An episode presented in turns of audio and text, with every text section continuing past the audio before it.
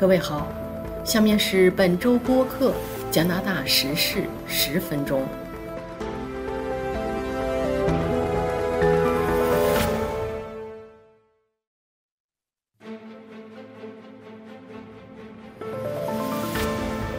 下面是加拿大本周主要新闻：渥太华进一步制裁俄罗斯，并向乌克兰提供武器；加拿大宣布向乌克兰提供一亿加元人道援助。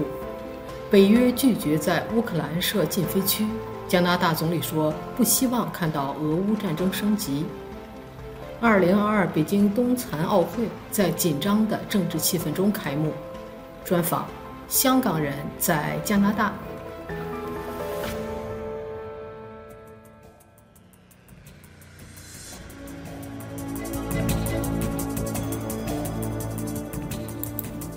第一个题目。渥太华进一步制裁俄罗斯，并向乌克兰提供武器。这个星期，加拿大进一步加强对俄罗斯的立场。联邦政府宣布，对来自俄罗斯和白俄罗斯的进口产品征收百分之三十五的关税，并向乌克兰军队提供四千五百枚火箭发射器和七千多枚手榴弹。尽管在乌克兰受到抵抗，俄罗斯军队继续在乌克兰推进。加拿大副总理克里斯蒂亚·弗里兰三月三日上午宣布，加拿大政府对所有来自俄罗斯和白俄罗斯的产品征收百分之三十五关税。他和国防部长安妮塔·安南德以及移民部长肖恩·弗雷泽一起举行了新闻发布会。他解释说，俄罗斯和白俄罗斯将不再受益于加拿大向世界贸易组织其他成员国提供的优惠地位。特别是低关税。加拿大是第一个撤销俄罗斯和白俄罗斯作为加拿大贸易伙伴优惠国家地位的国家。与此同时，加拿大国防部长安妮塔·安南德宣布，即将向乌克兰军队交付4500枚 M72 火箭发射器以及7500枚手榴弹。第二个题目：加拿大向乌克兰提供一亿加元的人道援助。加拿大政府于三月一日宣布向乌克兰人提供一亿加元的人道援助，无论他们是不是在自己的国家。加拿大国际发展部长哈吉特·萨吉恩为响应联合国的紧急呼吁，做出了上述宣布。联合国正在为乌克兰筹集十七亿美元的人道援助。哈吉特·萨吉安在联合国视频会议上宣布这一消息后发推文说。我们将继续支持乌克兰人民，今天、明天和永远。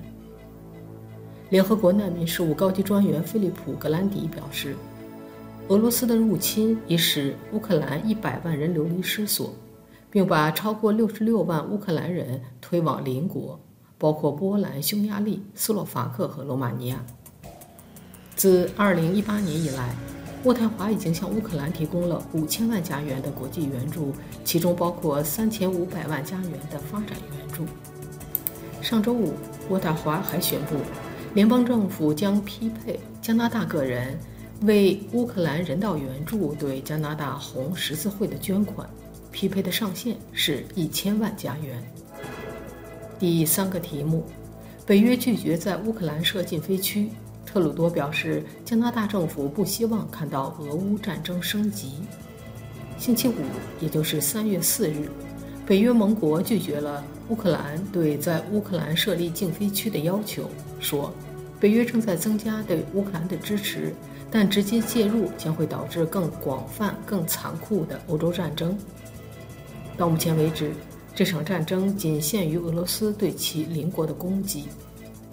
面对俄乌紧张局势，三月四日，北约成员国在布鲁塞尔的北约总部举行了特别外长会议。加拿大外长维兰尼·乔利也参加了会议。北约秘书长严斯·斯托尔滕伯格在会议结束后表示，北约拒绝了在乌克兰设立禁飞区的要求。他说：“我们不是这场冲突的一部分，我们有责任确保它不会升级。”并蔓延到乌克兰以外。自九天前俄罗斯入侵乌克兰以来，乌克兰总统泽连斯基一直呼吁西方大国在乌克兰设立禁飞区。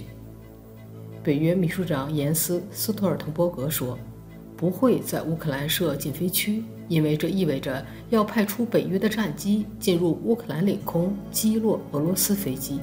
这样做导致冲突升级的风险太大。他表示，北约盟国同意，我们不应该让北约的飞机在乌克兰领空的上空飞行，也不应让北约部队在乌克兰领土上行动。加拿大总理特鲁多星期五表示，加拿大和北约需要避免与俄罗斯的全面战争。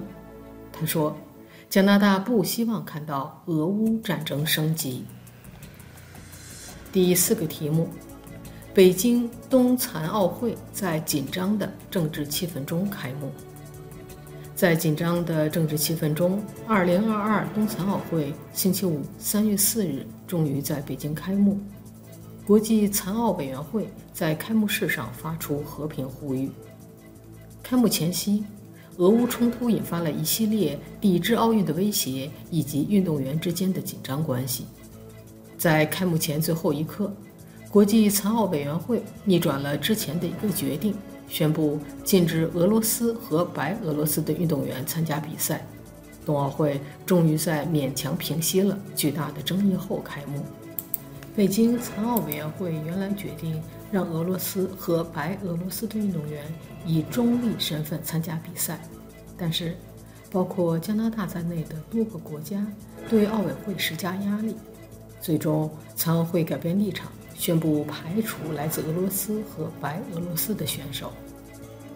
北京曾经在2008年举办夏季奥运会，现在北京成为历史上第一个既举办了夏奥会又举办了冬奥会的城市。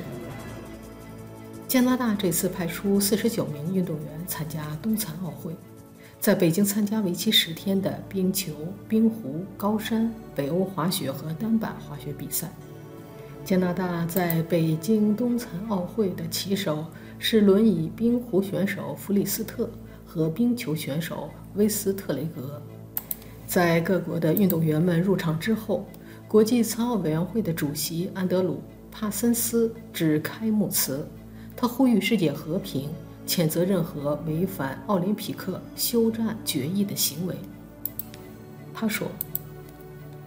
奥运会和残奥会期间的奥林匹克和平休战，是第七十六届联合国大会期间一百九十三个会员国一致通过的联合国决议。